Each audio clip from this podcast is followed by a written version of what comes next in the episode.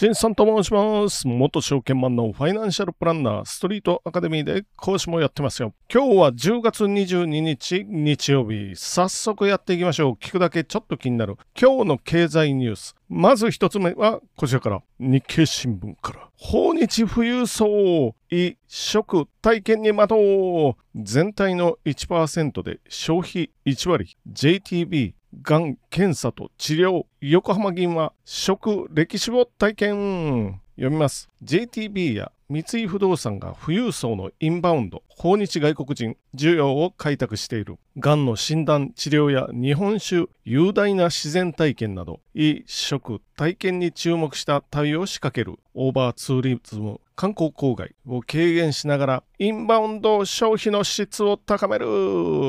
ということで旅行中に現地で100万円以上支払う富裕層は米欧豪の5カ国で4兆7000億円使ってくれますよ。っていうことでこれ4兆7000億っていうとあれか。まあ GDP の1%には満たないけどまあでも近いぐらいの数字ですよね。JTB が NEC の子会社と組んで訪日客向けにがんや心筋梗塞のリスクを調べる血液検査とかも始めてますよ。ということで、ね、まずは3施設で提供。で今後10施設に増える増やす見込みそういう感じになってますよね。で中国も含めて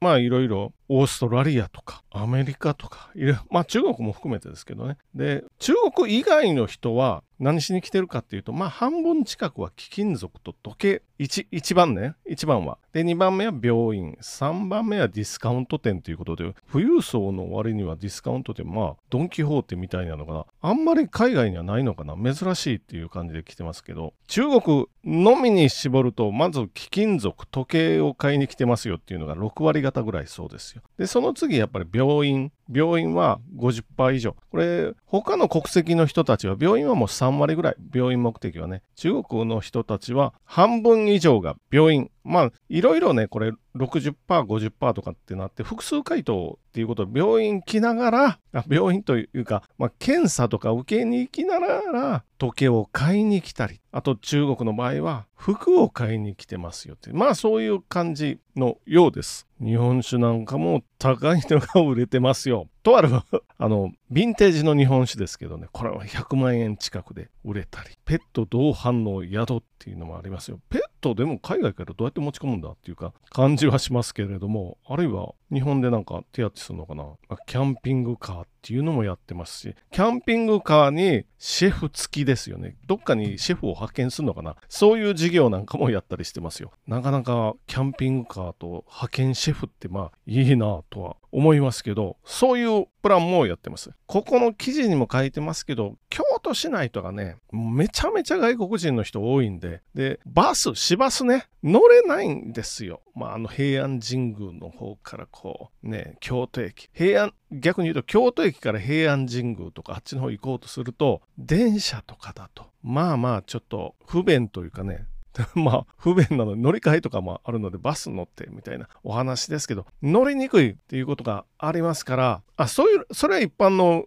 外国人の人ですよ。で富裕層の人たちはバスでは移動しないかなタクシーとかっていうことになりますけどタクシーもまあ捕まりにくいとかねありますからその辺のこともあって数を少なくお金を富裕層の方だとデータを見てると1人でだいたい10倍お金を使ってくれますから10倍普通の方普通の外国人の平均的な観光客の方に比べたら1人というか1組というかまあどっちでもいいんですけど10 10倍のお金使ってくれるんでそういう人たちに来てもらって今京都なんて大変な人まあ東京も浅草とか大変な人でしょうから人数10分の1になりながらも落ちるお金が10倍なら結果一緒落ちるお金は一緒。なるのでどんどん富裕層よ来てくださいねと。思いながらまあ日本も、まあ、地元ですよね。京都とか東京とかまあいろんなところありますけど富裕層を中心にやっぱりやっていきましょう。ということで次のニュースに行ってみましょう。次のニュースはロイターから。対中でリスクで先行するドイツ中小企業生産シフト進む。対中でリスクですからね。でっていうのはひらがなじゃなくて、カタカナでリスクっていうことですけど、大きな失敗を避けるっていう意味ですよ。大きな失敗を避けて、まあ、利益を上げるっていうことなんで、中国のリスクを避けるという、こういう意味ですよ。ちょっと読んでいきますよ。ファンとモーターを製造するドイツ中堅企業の経営者、ニュルンベルガー氏は、中国子会社を取り巻く環境が厳しくなるのを見据え、対応を迫られている。過去7年間にわたって中国事業は順調だった。だが、ドイツと中国の関係に緊張が走り、西側の対中制裁や台湾有事によって事業が混乱する可能性に備える必要が出てきたからだということで、ドイツは今、なんていうかな、まあ、環境左翼っていうとあれ、あれですけど、まあ、環境的に極端な考えの、まあ、緑の党とかね、ああいうところが政権取ってますから、分かりやすいのは原発の全廃を決めてなんか爆破とか確かしてましたよね。そういう政策を取ってる人たちが、まあ、政権にいるんですけど対中政策となると結構強硬派だったりもするわけですよ。まあ、これは、まあ、環境左翼というか、まあ、リベラルなので、今、ウイグルで人権弾圧とか民族浄化的なことやってるので、この辺も結構影響してると思うんですけれども、逆に言うと、反対側、ドイツでいうところの極右とか、まあ、右翼とかっていうことになると、結構ね、中国に対して融和的というか、親中的というか、そういう人たちが反対側のあの意見の政治思想の人たち、ドイツの中でですよ、中国に対してちょっと融和的っていうのがいますよ。まあ、ああいう環境政策とってね、電気代はめちゃくちゃ高くなるし、あの、自動車産業の BM とか、なんかそのあたりはフォルクスワーゲンとかね、出ていくと言ったりして、まあ、支持率低迷ということでね、危ないぞっていうことで、この逆を言ってるのが右側の人たち。まあ当然、今の政権に国民のまあ8割ぐらい不満があるということで、そういう右側の政策の人たちが、この間10月の前半ぐらいかな、選挙で票を伸ばしましたよっていうことでね。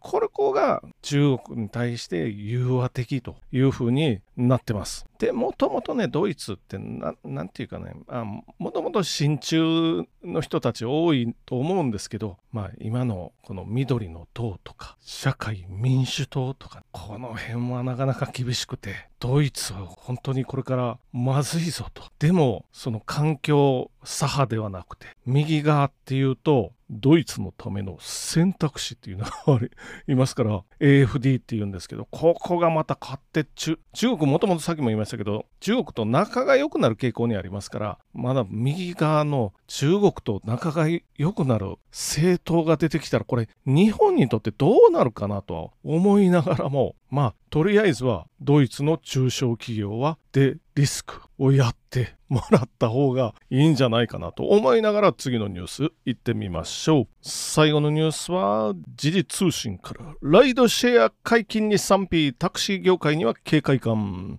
読みます。運転手減少や訪日客急増で観光地や過疎地のタクシー不足が課題となる中、一般ドライバーが自家用車で乗客を優勝で運ぶライドシェア解禁の是非をめぐる議論が活発化してきた岸田総理は23日の首相表明演説で導入検討を表明する見通しだが競争の公平さや安全性を懸念するタクシー業界は警戒感を強めているということで、明日ね、明日、これ22日に撮ってるんですけど、23日に、まあ、所信表明演説をやって、その時に、ついについにというかまあ将来的にはやりたいですよっていうぐらいのお話だと思うんですけれどもまあ競争の公平さや安全性を懸念するタクシー業界。まあそうかな。まあこれはタクシー会社が儲かるためにややめてくれ言ってるっていうお話ですよね。まあでもアメリカ行った時ね、まあリフトとかウーバーとか使いましたけど、まあそれはそれは便利ですよ。何の遜色もないですよっていう感じですけど、で、ドライバーさんのあのね、あの、ウーバーとかリフトとか使う時ですよ。あの、顔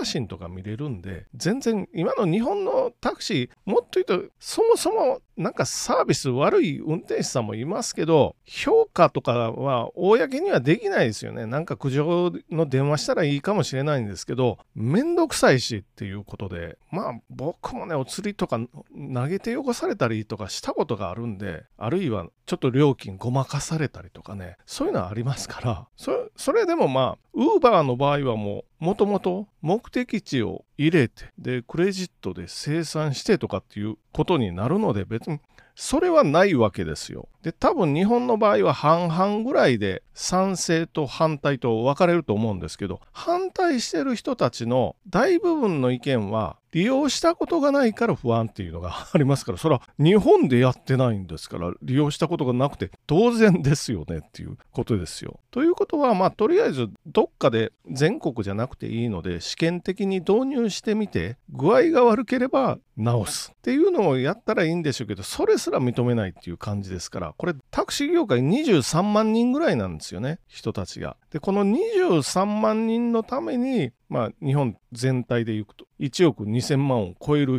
人口がいるんですけどこれ引っ張られますよね。同じような記事日経にもまあ偶然載ってたんですけどまあ同じようなこと書いてましたよ。今まで自民党はというか政府は少数の意見少数というか利権団体の意見の方にまあ引っ張られて全体の意見の最適化ができてないですよ。ってな日経にも言われてたんでまあ僕もそうだと思います。これはありとあらゆる業界でそれになってて全体が置いてけぼりですよ。さっきのまあ1番目のお話あと医療ツーリズムとかのお話。医療業界にだけはやたら配慮しますけどサービスを受ける我々の側はもうほったらかしとかね。これオンライン診療すらままなりませんよっていうようなお話。今はもうオンラインでビビッとやって時間何時でもいいからやって。でお薬宅配でいいじゃないですか。例えば血圧とかね。あるいは痛風なんていうのはね。たまに病院に行ってお薬もらえばそれでいいのでそれすらこうオンラインの遠隔診療させてくれませんよ。とかっていうの